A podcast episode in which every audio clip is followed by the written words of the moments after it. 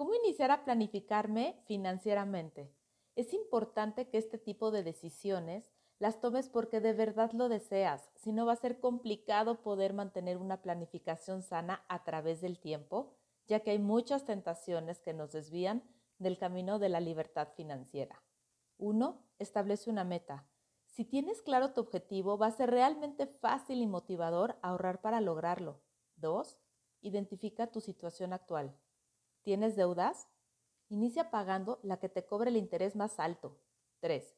Comienza a generar un fondo de emergencia. Esto te va a dar tranquilidad en caso de otra situación complicada como la que estamos viviendo el día de hoy. Con que comiences con el 8% de tus ingresos, estarás dando tus primeros pasos y en un año tendrás un mes de tu sueldo. Si te cuesta trabajo ahorrar por tu cuenta, busca un sistema, algo que te quite el dinero sin preguntarte.